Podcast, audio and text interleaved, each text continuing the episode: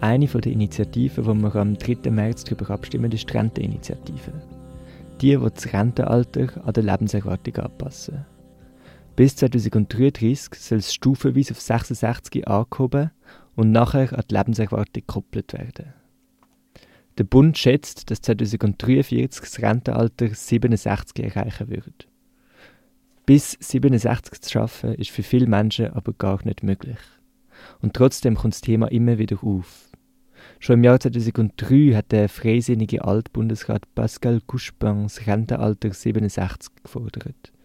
Was auch im Jahr 2003 passiert ist, die Einführung vom FAR, vom flexiblen Altersrücktritt auf dem Bau. Das war eine langjährige Auseinandersetzung. Und die Rente mit 60 für die Bauarbeiter eine der zentralen Forderungen war, über Jahre. Das hat damit zu tun, dass Bauarbeiter, eigentlich nur wenig Bauarbeiter überhaupt das Rentenalter 65 erreicht haben vorher.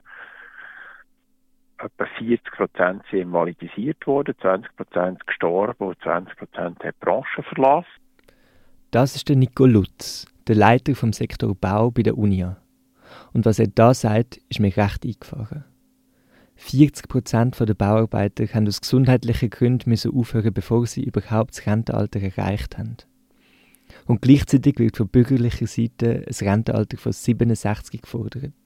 Das zeigt die komplett unterschiedlichen Lebensrealitäten. Und im Jahr 2023 sind wir wieder am gleichen Punkt. Eine Frage, die aber nie zur Diskussion gestanden ist, Braucht es überhaupt ein fixes Rentenalter? Ein Stichjahr? Bis 65 muss man sich seine Rente verdienen und nachher kommt der wohlverdiente Ruhestand. Und außer auf dem Bau gilt das für alle. Egal, ob man mit 19 die Matur gemacht und dann angefangen hat mit Studium und Arbeiten oder ob man schon mit 15 eine Lehre angefangen hat. Was gibt es aber für andere Rentensysteme? Also es gibt Länder, wo es quasi, es, es ist ja nicht nur eine Frage vom Körperlich, sondern auch eine Frage von der Arbeits- Struktur, also wo Modell haben, dass man einfach 40 Jahre arbeiten muss. Mhm. Und wenn ihr mit 18 arbeiten dann seid ihr bei 58, wenn ihr studiert und mit, 27, mit 27 arbeiten, seid ihr bei 67. Ein Modell aber, das mir nicht ganz einleuchtet. Studieren wird dann nicht als Arbeit zählen. Und was wäre mit Arbeitsunterbrüchen? Eine andere Frage ist die nach der Sterblichkeit. Die Renteninitiative, die das Rentenalter an die durchschnittliche Lebenserwartung koppeln. Aber die Leute, die am wenigsten haben in diesem Land, also die tiefsten Einkommen, die leben nach 65 im Schnitt noch 11 Jahre. Die 20 Prozent, die am meisten haben, die leben heute noch 17 Jahre. Also die Frage, wer wie lange lebt und wer welche Perspektive hat, das ist ja sehr unterschiedlich. Wenn also die Lebenserwartung vom Einkommen abhängt, müssen wir doch irgendwie das Rentenalter der Lohnklasse anpassen. Oder vielleicht müsste man sich zuerst fragen, was überhaupt Gründe sind für so einen krassen Unterschied bei der Lebenserwartung. Weil ja, es wäre sicher gut, wenn die Menschen, die nach der Pension im Schnitt nur noch elf Jahre leben, dementsprechend früher in Pension könnten gehen. Aber das eigentliche Ziel muss doch sein, denen ihre Lebensbedingungen schon vor der Pension so zu verbessern, dass sie länger leben. So viel zu meiner Meinung. Aber was denken die Leute auf der Straße zu einem branchenabhängigen Rentenalter? Ich bin in Winterthur vor dem Bahnhof gestanden und habe ein paar Leute befragt. Also das finde ich sicher eine gute Idee. Also vor allem, wenn wir jetzt gerade die Baubranche anschauen, finde ich es eine gute Idee.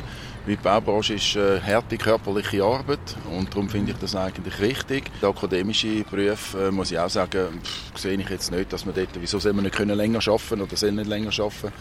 Ich glaube, der Grundgedanke davon wäre schon unterstützenswert. Wiederum finde ich auch, dass wie das gleiche Recht für alle sollte gelten Also, dass wie Leute, die sich jetzt einen Job in einem Büro ausgesucht haben, nicht die ganze Last müssen tragen Ein branchenabhängiger Altersrücktritt, wo wie allen Branchen unterschiedlich ist, ist das irgendwie ein Modell, das funktionieren könnte? Als Modell schon. Die Frage ist, ob wir es durchsetzen können. Und das ist quasi eine Frage vom Kräfteverhältnis. Auf dem Bau wenn wir das können durchsetzen was eben von zehn Leuten gewerkschaftlich organisiert sind. Und im Verkauf könnt ihr es auch versuchen, oder in der Pflege. Aber er hat einfach eine ganz andere, ganz andere Ausgangslage. Was kostet ja noch etwas? Und was sind die Meinungen zu der Erhöhung vom Rentenalter? Ich finde es eh schon schlimm genug, dass wir eigentlich länger als die Hälfte des Lebens die ganze Zeit arbeiten. Grundsätzlich finde ich es nicht gut, weil im Geschäftsleben äh, darf ich darf ich so sagen, merkt man relativ viel oder man sieht es auch, dass es schwierig ist, ab 60 oder ab 55 schon irgendwo nochmal überhaupt in den Job überzukommen. Darum macht so Sachen für mich keinen Sinn. Es gibt Leute, die einfach basically keine Freizeit mehr haben. Irgendwie in der Schweiz, ich bin mit 15 in die Lehre gekommen. Das war meiner Meinung nach viel zu früh. Gewesen. Auch wenn ich gute Erfahrungen gemacht habe, finde ich, ein Mensch ist auch nicht gemacht dazu, so lange zu arbeiten. Ich finde, man schafft das Leben lang und dann sollte man vielleicht auch irgendwann einfach das Leben noch ein bisschen geniessen also. also ich finde es nicht schlimm, ein Jahr äh, länger zu arbeiten. Von dem her, ja, also ich finde es äh, finde es nicht so schlimm, ja. Ich glaube nicht, dass ähm, die Erhöhung des Rentenalters eine gute Lösung ist für irgendjemanden. Darum halte ich davon eigentlich nicht mega viel. Auch in der SRG-Umfrage, die heute herausgekommen ist, wird eine recht deutliche Ablehnung prognostiziert. 63% der Befragten lehnen die Initiative ab. Der Nein-Anteil ist im Vergleich zu der ersten Umfrage auf 9 Prozentpunkte gestiegen. Der Herr Glutz meint, Schon heute kann jeder, der will, länger arbeiten. Aber, aber, aber nicht weniger niemand gezwungen. Mhm. Ja, weniger lang natürlich auch, weil die, die sich leisten können, die gehen für die Pension. Bei den Bankern und bei den Versicherern sind es etwa 62 Jahre. Durchschnittliche Rentenalter. Das sind wahrscheinlich jetzt die Branchen. Wir müssen die mal fragen, warum hört ihr auf arbeiten? Ja, was sie sich leisten können, was sie toll finden. Man könnte denen auch sagen, ja, aber ihr habt jetzt nicht einen harten Job gehabt, ihr könntet ja bis 67 arbeiten. Machen sie aber nicht. Warum? weil sie finden, okay, ich habe jetzt genug geschafft. Und die Leute, die es eigentlich am nötigsten haben, was sie körperlich hergeschafft haben, die können sich nicht leisten und darum wäre eine Erhöhung vom Rentenalter würde vor allem die bereichen. Die müssten auch länger arbeiten oder hätten eine tiefere Rente. Und das können sie sich wiederum nicht leisten.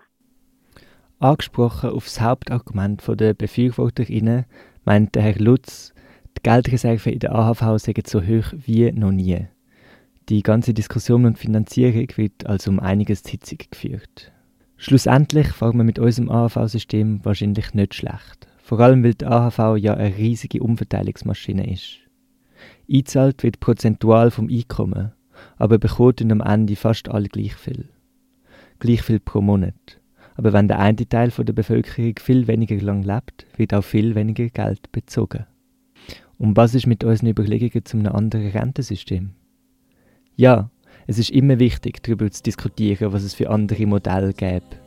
Aber wahrscheinlich gibt es bessere Mittel, um die Lebensbedingungen der meisten Menschen in der Schweiz zu verbessern.